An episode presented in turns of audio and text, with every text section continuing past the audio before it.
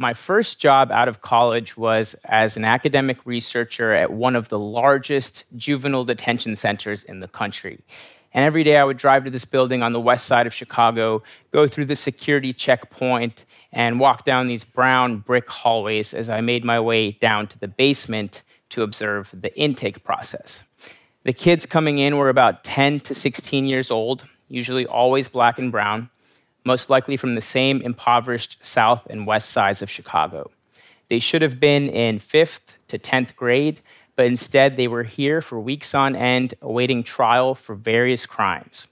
Some of them came back to the facility 14 times before their 15th birthday.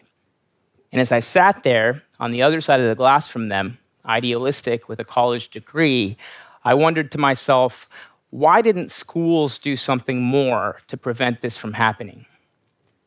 It's been about 10 years since then. I still think about how some kids get tracked towards college and others towards detention. Uh, but I no longer think about schools' abilities to solve these things. You see, I've learned that so much of this problem is systemic that often our school system perpetuates the social divide. It makes worse what it's supposed to fix. That's as crazy or controversial as saying that our healthcare system isn't preventative but somehow profits off of keeping us sick. Oops. I truly do believe, though, that kids can achieve great things despite the odds against them. And in fact, my own research shows that. But if we're serious about helping more kids from across the board to achieve and make it in this world, we're going to have to realize that our gaps in student outcomes are not so much about achievement as much as they are about opportunity. A 2019 EdBuild report showed that majority white districts receive about $23 billion more in annual funding than non white districts, even though they serve about the same number of students.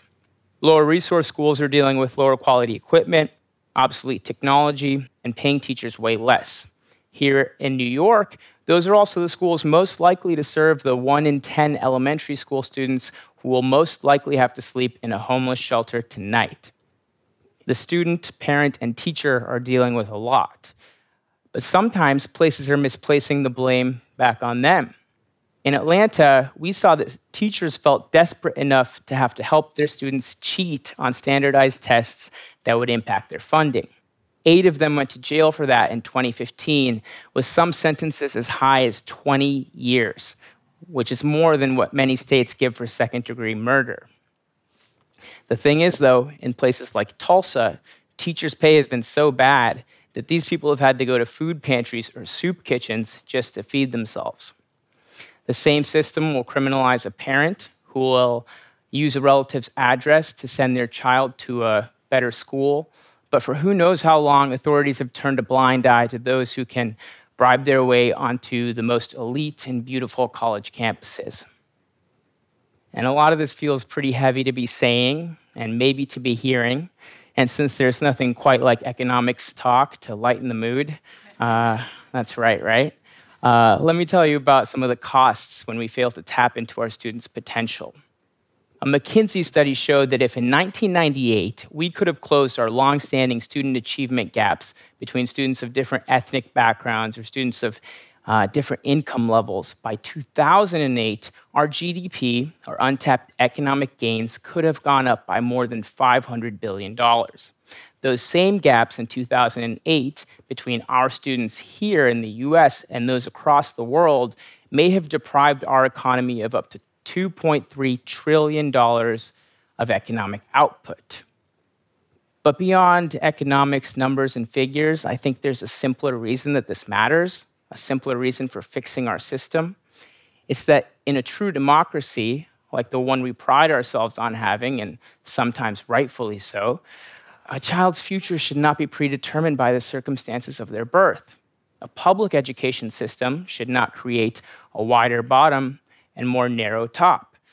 Some of us can sometimes think that these things aren't that close to home, but they are if we broaden our view.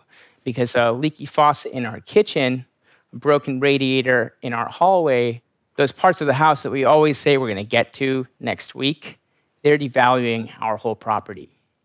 Instead of constantly looking away to solutions like privatization or the charter school movement to solve our problems, why don't we take a deeper look at public education, try to take more pride in it, and maybe use it to solve some of our social problems? Why don't we try to reclaim the promise of public education and remember that it's our greatest collective responsibility? Luckily, some of our communities are doing just that. The huge teacher strikes in the spring of 2019 in Denver and LA, they were successful because of community support for things like smaller class sizes and getting things into schools like more counselors in addition to teacher pay. And sometimes for the student, innovation is just daring to implement common sense. In Baltimore, a few years ago, they enacted a free breakfast and lunch program, taking away the stigma of poverty and hunger for some students, but increasing achievement and attendance for many others. And in Memphis, the university is recruiting local, passionate high school students and giving them scholarships to go teach in the inner city without the burden of college debt. And north of here in the Bronx, I recently researched these partnerships being built between high schools, community colleges, and local businesses who are creating internships in finance, healthcare, and technology for students without silver spoon connections to gain important skills and contribute to the communities that they come from.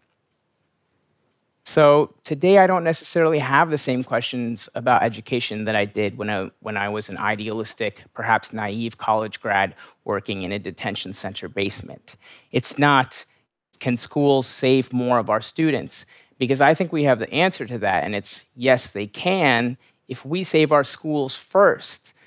We can start by caring about the education of other people's children. And I'm saying that as someone who doesn't have kids yet, but wants to worry a little bit less about the future when I do. Cultivating as much talent as possible, getting as many girls as we can from all over into science and engineering, and as many boys as we can into teaching. Those are investments for our future. Our students are like our most valuable resource.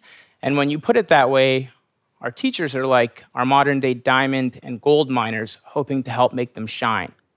Let's contribute our voices, our votes, and our support to giving them the resources that they will need not just to survive, but hopefully thrive, allowing all of us to do so as well. Thank you.